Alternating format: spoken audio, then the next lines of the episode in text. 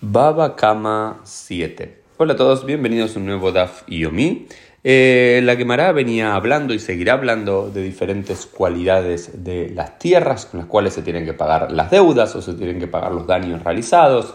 Repetimos, hay tres tipos de cualidades de tierras. Idit sería la mejor de las tierras, Beinonit las tierras intermedias y Ziburit las peores de las tierras. Y eh, en diferentes alajot, en diferentes contextos, se debe pagar con cada una de esas tierras. Dijimos que en el caso de Nezikin, en el caso de Daniel se paga con Idit, se paga con las mejores de las tierras, pero en el caso de una Ketubá, eh, la alajá eh, sostiene que la mujer tiene que recibir el pago de su ketubá tras la muerte del marido del divorcio de Ziburit de las peores de las tierras y los deudores y los que adeudan cosas pueden cobrar de cualquiera de las tres em, dependiendo del caso y así en cada una de las alajot.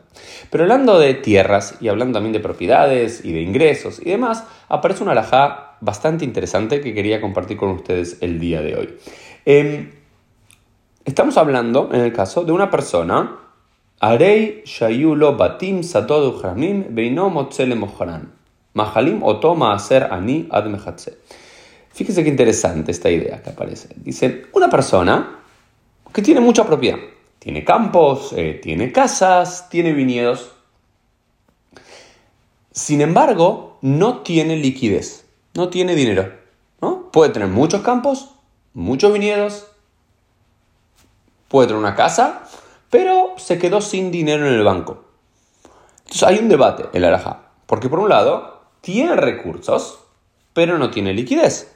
Y si tiene una persona tiene recursos, una persona según la Alajá tiene más de 200 dinar, es decir, no sé, tiene una cuenta bancaria con X cantidad de miles de pesos o de dólares, no puede recibir ayuda de la comunidad. No puede recibir ni el maaser aní, ni el diezmo que se da en el tercero y sexto año del ciclo del trabajo de la tierra que no es para los levitas, sino es para los pobres, ese 10% que se separa de los eh, donativos de la gente y van para los necesitados, el Maaser ni, tampoco puede recibir de la Tzedaká, del Kupat Tzedaká, de la caja de Tzedaká, de la caja de caridad de la comunidad. ¿Por qué? Porque hay otras personas necesitadas que tienen que usufructar de eso. Una persona que tiene recursos no podría hacerlo. Ahora bien, ahora tenemos un problema, una persona que tiene recursos pero no tiene eh, liquidez se le tiene que forzar a esa persona a vender su propiedad para, em, para poder sostenerse a sí mismo y comprar comida para él y para su familia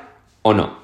Y la alajá y la discusión de la quemará es, depende. Si puede venderlo a el valor de mercado, sí, debe hacerlo. Y no tenés que poner la carga sobre la comunidad y no tenés que sacarle a otros pobres que realmente no tienen nada sus recursos. Ahora bien, si la persona para tener que salir de esa situación y tener que comprar va a tener que vender a un valor inferior al valor del mercado, porque va a estar desesperado por vender, la dice no.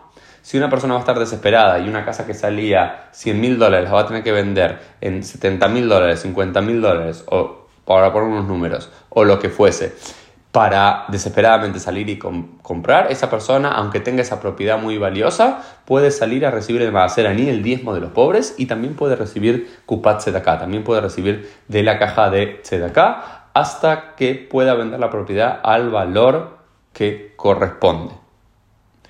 Creo que es una idea muy interesante y que puede tener eh, implicancias también en cómo entendemos la ayuda social, ¿no? Hay muchas personas que decimos, pará, pero vos tenés este recurso, o tenés esto, está bien, pero quizás no lo tiene disponible, no lo puede hacer en ese momento, tiene algo en particular, entonces que una persona tenga alguna propiedad eh, no necesariamente quiere decir que después no pueda pedir Em, algún o, descuento o recibir algo de, de acá o un scholarship, una beca. Hay que entender cada situación como es, pero en términos generales dice, si se puede vender a valor de mercado, la persona tiene que venderlo y no poner la carga sobre la comunidad. Si va a estar presionado para tener que venderlo para poder comer, ahí es donde tenemos que aguantar a la persona hasta que pueda realmente venderlo y ahí es donde la comunidad tiene que salir a ayudar. Esto fue el DAF del día. Cuéntenme qué les parece. Nos vemos Dios mediante en el día de mañana.